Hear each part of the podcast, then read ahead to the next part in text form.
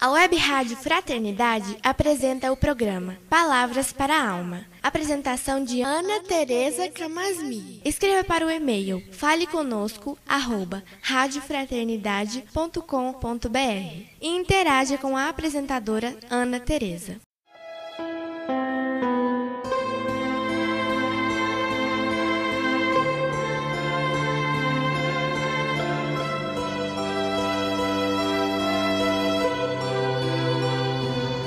Olá, amigos da Web Rádio Fraternidade.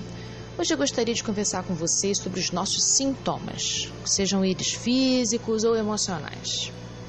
Então eu gostaria que durante aqui o nosso diálogo você pudesse lembrar de algum sintoma que você tem persistente, seja um que você já está cuidando, que você já teve um tempo, para poder pensar esse teu sintoma nessa perspectiva espiritual.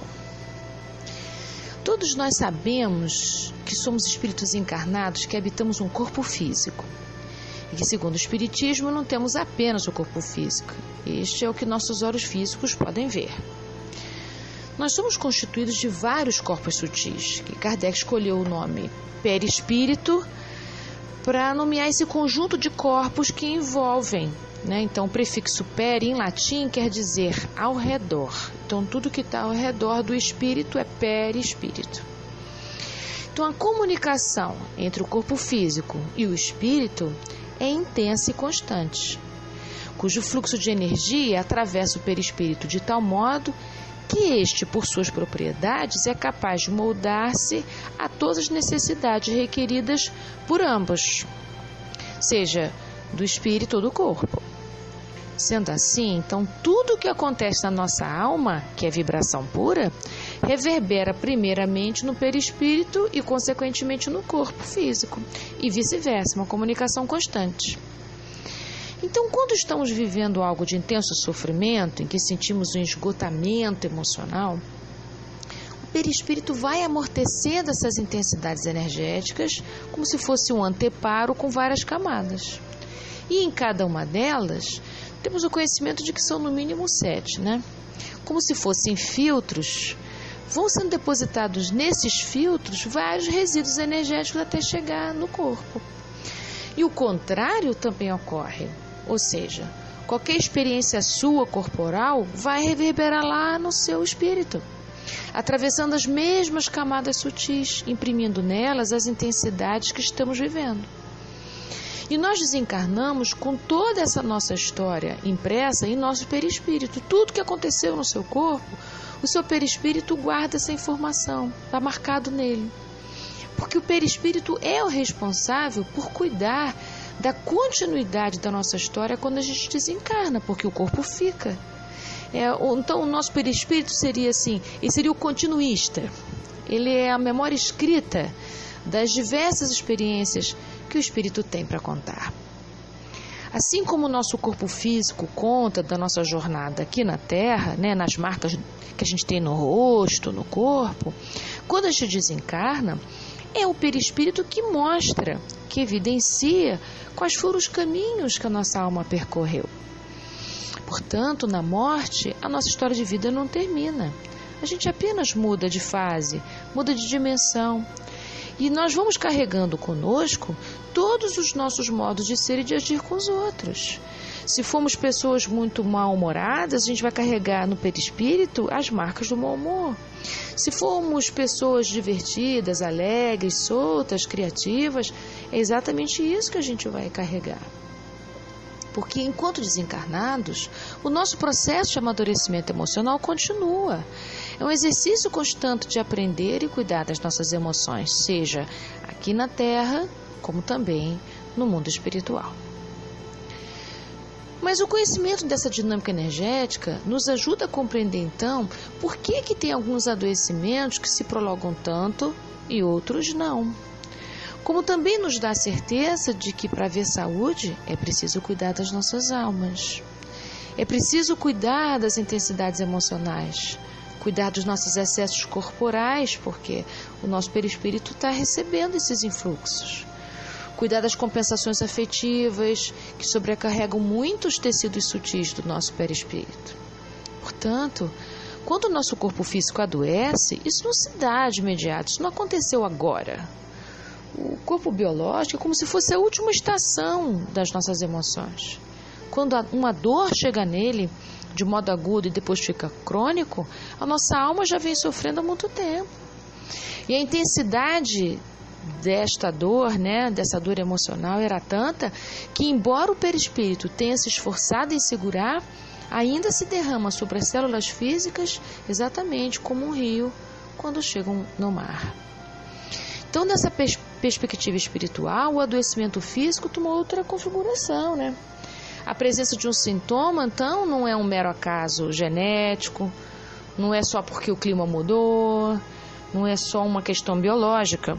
Mesmo que a causa seja biológica no sentido de desgaste da célula, não acontece só ali no seu corpo. Esse desgaste, ele tem reverberações em todos esses tecidos sutis que eu mencionei. O sintoma, ele carrega com ele significados múltiplos. E a presença desse sintoma em nosso corpo representa, em primeiro lugar, um pedido de olhar. O corpo está pedindo para você voltar o olhar para você, para saber o que está acontecendo para que a saúde possa voltar. Os nossos sintomas são mensageiros de que precisamos mergulhar em algo do qual estamos distraídos, afastados. Então, de um certo modo, adoecer é um pedido de volta para casa, um chamado para fazermos uma reconexão conosco e com Deus. É um pedido para que haja alinhamento espírito, perispírito, corpo. Para que o fluxo de energia possa voltar a percorrer livremente, trazendo saúde espiritual e física para nós. Segundo o Evangelho, capítulo 27, que é o capítulo Pedi Obitoreis, no item 10, os Espíritos nos explicam sobre a ação do pensamento para a eficácia da prece. E ali tem um entendimento importante que vai clarear aqui nossa reflexão, que é sobre o fluido cósmico universal. Vamos ver o que, que os espíritos dizem. É assim: estamos mergulhados no fluido universal que ocupa espaço, todos os seres, encarnados e desencarnados, tal qual nos achamos neste mundo dentro da atmosfera. Então, os espíritos estão comparando que a gente está mergulhado na atmosfera exatamente do mesmo jeito como estamos mergulhados no fluido cósmico universal. Continuando então. Este fluido recebe da nossa vontade uma impulsão. Ele é veículo do pensamento, exatamente como o ar é do som com a diferença de que as vibrações do ar são circunscritas, ao passo que as vibrações do fluido universal se estendem ao infinito. Mais à frente um pouquinho e continua. A energia da corrente guarda proporção com a do pensamento e da vontade.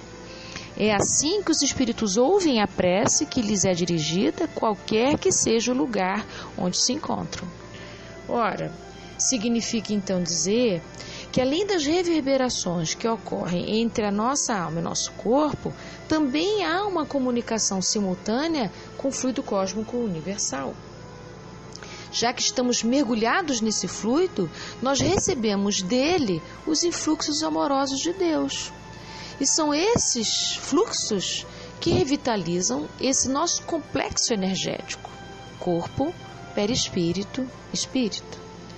E é por isso que o passe e a prece são recursos de alcances inimagináveis de cura, porque ambos vão oferecer condições desta revitalização se dar. Se, como os espíritos nos dizem, a movimentação deste fluido vai se dar através do pensamento e da vontade, isso mostra para nós um caminho venturoso em direção à nossa saúde. Podemos muito então por nós, mesmo que a gente não possa tudo. Nós precisamos de mãos divinas neste processo de cuidar das nossas almas, mas as nossas mãos também precisam ser ativas. Nós podemos, através do pensamento e da vontade, utilizando prece, né, nos dirigindo ao passe, para que a nossa cura possa se dar. Então, é somente neste contato conosco é que vai ser possível uma conexão capaz de oferecer condições para que a ajuda espiritual a nosso favor possa acontecer. Por isso precisamos abraçar os nossos sintomas, dizer para eles: bem-vindos. Qual é a mensagem que você tem a me dizer que eu ainda não pude ouvir? Qual é o limite que eu ainda não tive coragem de dar? Qual é o rompimento necessário que eu ainda não efetivei na minha vida? Qual é a mudança que eu preciso fazer que eu ainda não comecei, que eu estou deixando para depois? Qual é o cuidado de mim que eu ainda estou esperando que alguém faça em meu lugar? Então, amigos, vemos aqui que a saúde é muito mais do que irmos na farmácia comprar um analgésico, muito mais do que qualquer tratamento que possamos buscar. É preciso um mergulho em nossa alma para observar nossos modos de ser e de conviver uns com os outros, para iniciar transformações que nos tornem mais felizes, mais abertos, mais criativos. Adoecer pode ser nossa maneira de receber afeto dos outros, o que de modo algum nutre a nossa alma. Adoecer pode ser nossa maneira de dizer não, que a nossa boca ainda não teve coragem de pronunciar. Adoecer pode ser um jeito de viver sem se arriscar mas que também não nos permite experimentar a beleza que é a alegria de viver. Portanto, aqui vai um incentivo de que Deus nos deu a vida para que pudéssemos vivê-la na sua máxima expansão a fim de progredir. Ele nos dotou de livre-arbítrio para que pudéssemos escolher os próprios caminhos a fim de nos sentirmos vitoriosos diante de nós mesmos. Deus nos ofereceu entes queridos para que pudéssemos nos alegrar na caminhada e não nos sentirmos sozinhos como também nos oportunizou a convivência com espíritos que nos convidam a visitar nossas sombras e transformá-las em pontos de luz. E o que mais podemos querer? As ferramentas estão aí, ao nosso redor, esperando as nossas mãos para começar a grande obra, que é a nossa reforma espiritual. Uma boa semana e até o nosso próximo encontro.